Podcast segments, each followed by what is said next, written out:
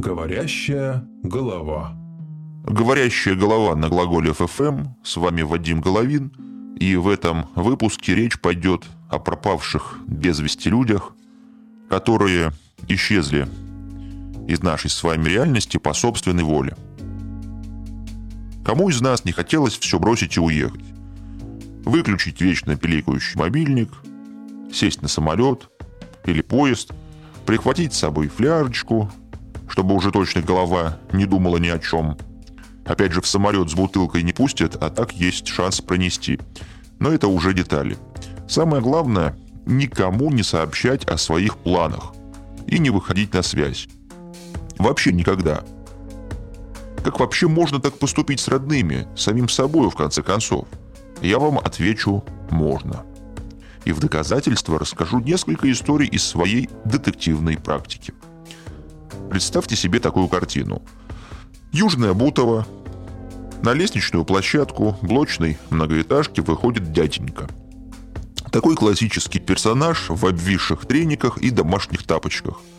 В зубах у него сигаретка, в руке пакет с мусором. Как обычно, глава семейства пошел прогуляться до мусоропровода и пропал. То есть вообще с концами. Он не был пьян, с головой у него вроде бы все в порядке. Работал инженером, занимался, а, если не ошибаюсь, каким-то приборостроением.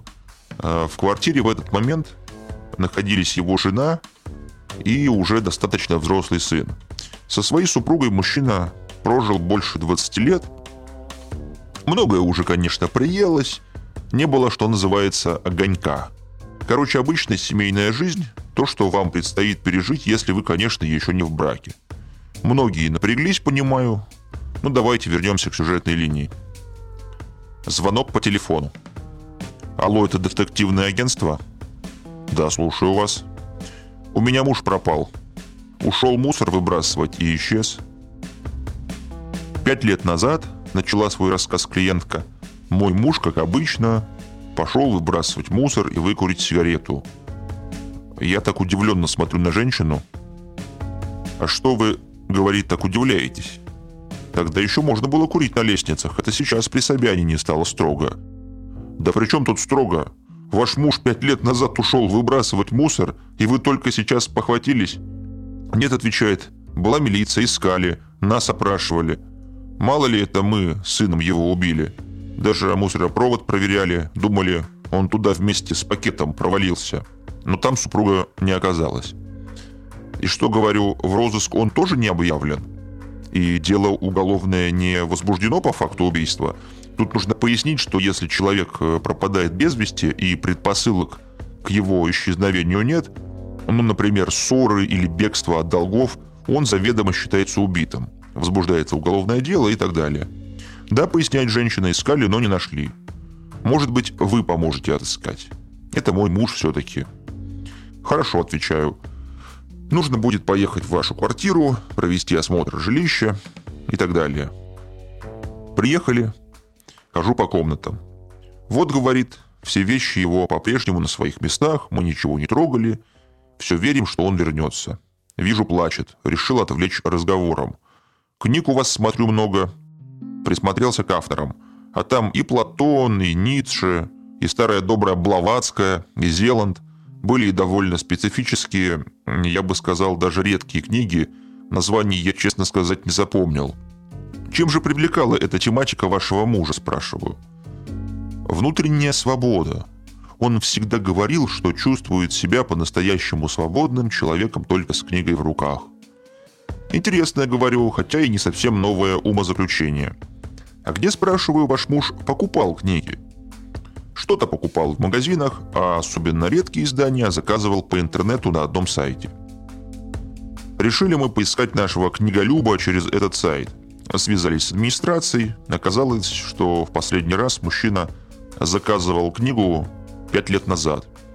Нет, отвечают нам, новых заказов от него не поступало. Он достаточно редкие экземпляры всегда заказывал, Таких клиентов у нас всего два. Один в Москве был, а потом еще один в Петербурге появился. А можно, спрашиваю, взглянуть? Да, но это женщина. Не он точно. Любопытно, думаю, что за женщина такая, раз она из этой тусовки, наверняка нашего любителя философских книжек могла знать. По крайней мере, на форумах с ним общалась. Поехал я к ней домой. Позвонил в дверь, не открывают. Дома не было никого. Сел на лавочку у подъезда, как раз уже вечерело. Проходит примерно часа полтора. Вижу такую картину. Идет женщина, держит под руку нашего пропавшего книголюба. Можно, говорю, вашего спутника на пару слов? Мужик, знаете, даже не испугался. Оказалось, что к переменам мужчину подтолкнула книга. Как я понимаю, это был, знаете, тот самый недостающий пазл в картине его внутренней свободы. Вместе с выброшенным пакетом мусора я избавился от прошлого, заявляет мне мужчина.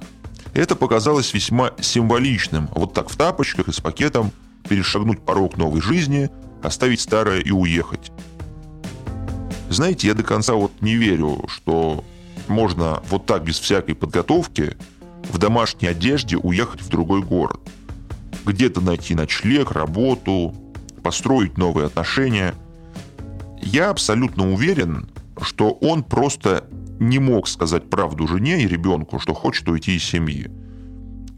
Нет, возможно, я ошибаюсь. Просто моя свобода сводится к свободному парковочному месту возле моего офиса – Хотя в юности, помню, мечтал куда-нибудь убежать. Вот прямо как героиня следующей истории. Этот случай произошел, когда я еще не был частным детективом и работал репортером в криминальной хронике. Вместе с ментами мы закрывали очередной бордель.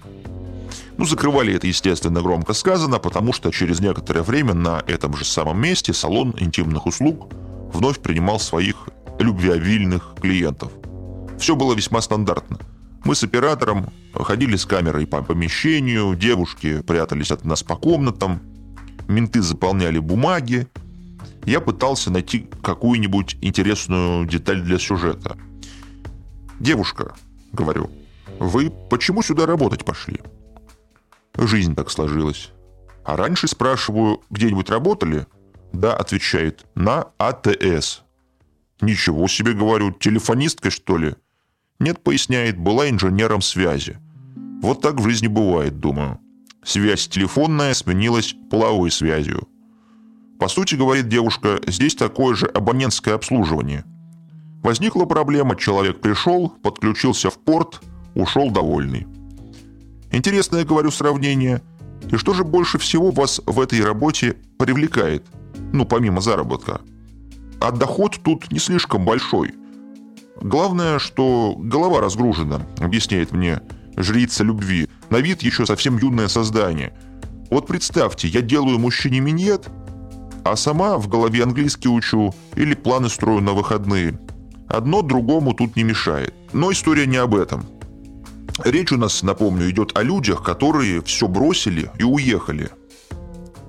Интервью с проституткой украсило, конечно, репортаж, шеф долго смеялся – и я с чистой совестью ушел домой на выходные. В понедельник прихожу в редакцию. Ко мне подходит продюсер. Тебе, говорит, звонили. По поводу. Папа узнал свою пропавшую дочь в той проститутке, что на АТС работала, хочет ее найти. Я уже шефу доложила, он сказал снимать продолжение. Вот тебе телефон, свяжись с дяденькой. Звоню. Мне отвечает такой простой мужик, голос грустный – Чувствуется, жизнь не баловала. А тут еще с дочерью такая история приключилась. Она, говорит, уехала учиться в Питер, потом вернулась домой, тут работала по специальности инженером, а, но потом все бросила и уехала обратно. С нами на связь больше не выходила. С отцом девушки мы договорились о том, что он приедет в Питер, примет участие в съемках, а мы взамен ему дочь поможем найти. И он приехал. Вооружившись скрытой камерой, мы с ним отправились в тот самый бордель. Выглядели, конечно, странно.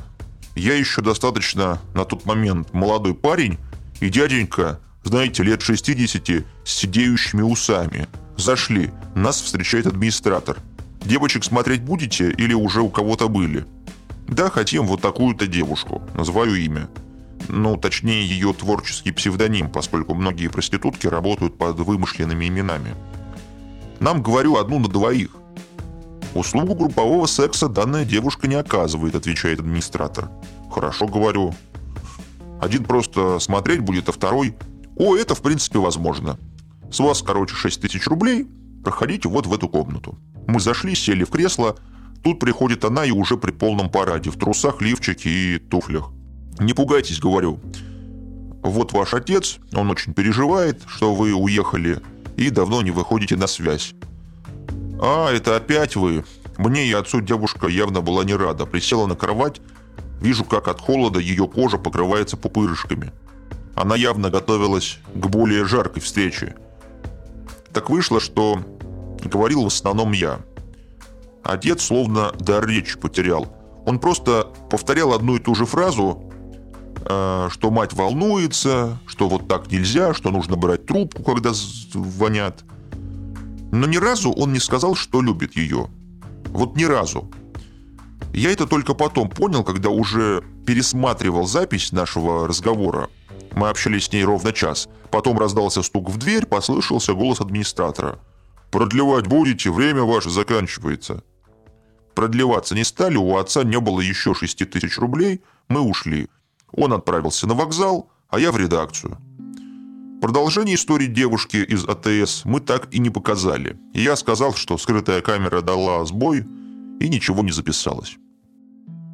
Знаете, когда я стал детективом, то смог оценить масштабы всей вот этой армии пропавших без вести людей. То есть человека может искать одинокая мать-старушка, но в целом они никому не нужны.